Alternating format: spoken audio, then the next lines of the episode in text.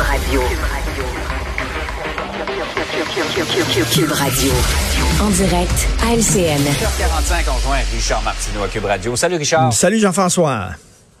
Décision de la SAC qui fait beaucoup réagir. En fait, dès l'annonce d'un diagnostic de troubles neurocognitifs, on voudrait enlever le permis de conduire à, à certaines personnes du troisième âge. Ben oui, ben là, tu sais, on, s'entend, il y a des gens qui disent on vise les personnes du troisième âge, c'est de l'âgisme. Non, c'est parce qu'on veut protéger les gens aussi sur la route. En conduire, on le sait, là, un permis de conduire, ce n'est pas un droit, c'est un privilège.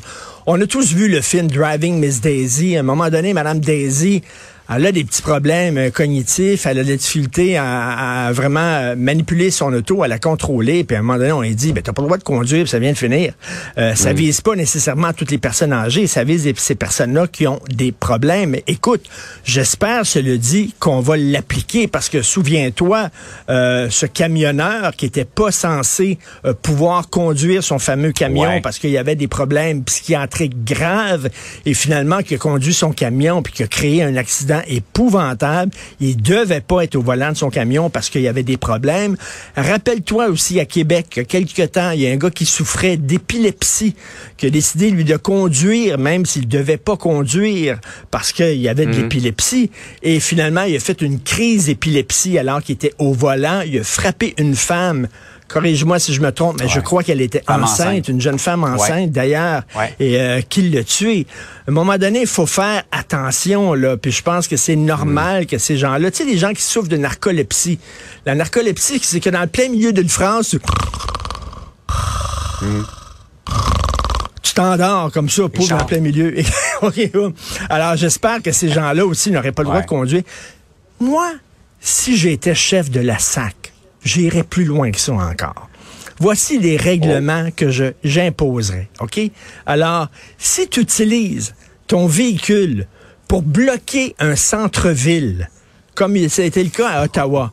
Un véhicule, ça sert à te déplacer du point A au, au point B. Si tu utilises un véhicule automobile pour faire suer les gens, on te retire ton permis.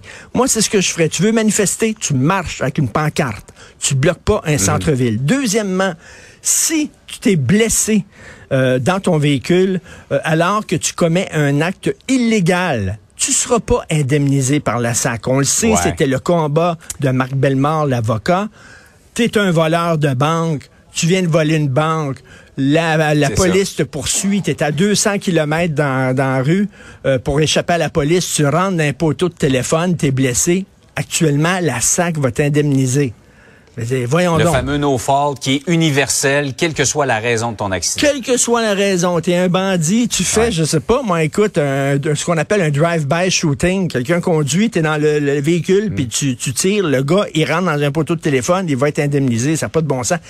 Mm. Ici, tu es trop petit? Si tu as une casquette puis tu conduis de même, là, comme ça, là, ton, ton, ton, ton, auto, je sais pas si tu devrais conduire une automobile non plus. Ça, c'est une autre question qu'on peut se poser. Puis moi, si tu conduis avec la casquette à l'envers, déjà, déjà, il y a un petit problème, là, déjà. Mais bref, je, je savais juste la vie. que j'ai des préjugés, peut-être, là. Mais c'est vrai que conduire, c'est un privilège, ce n'est pas un droit. Ben Il faut protéger les gens aussi dans la rue.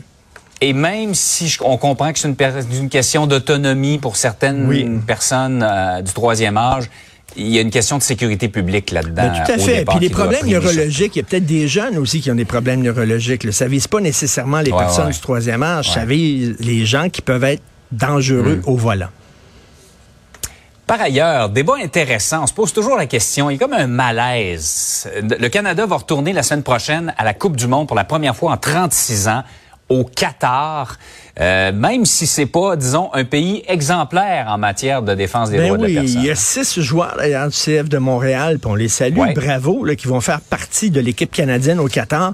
Un peu divisé, hein. d'un côté, on est super content que le Canada puisse se rendre là, qu'il y a des joueurs d'ici du CF de Montréal qui sont là, mais en même temps, tu sais, euh, il me semble que le Canada, on a un premier ministre qui arrête pas de pleurer, de s'excuser, il a plein de compassion, le cœur sur la la main et tout ça. Écoute, actuellement, au Qatar, les relations sexuelles entre personnes de même sexe sont punies d'une peine pouvant aller jusqu'à sept ans de prison. Il y a des, des arrestations arbitraires de lesbiennes, de gays, euh, qui sont soumis à des mauvais traitements euh, en, en- en détention. Euh, les journalistes qui vont aller couvrir la Coupe du Monde n'ont pas le droit de se promener dans les rues et de filmer. Hein, ils doivent filmer seulement euh, le match de soccer. Ils n'ont pas le droit de filmer quoi que ce soit ailleurs dans le pays. Euh, il y a 6500 travailleurs étrangers qui sont morts euh, en construisant les fameuses installations, les structures. euh, puis il y a eu nombre, beaucoup, beaucoup de reportages, Jean-François. Ces travailleurs étrangers sont traités vraiment presque comme des esclaves.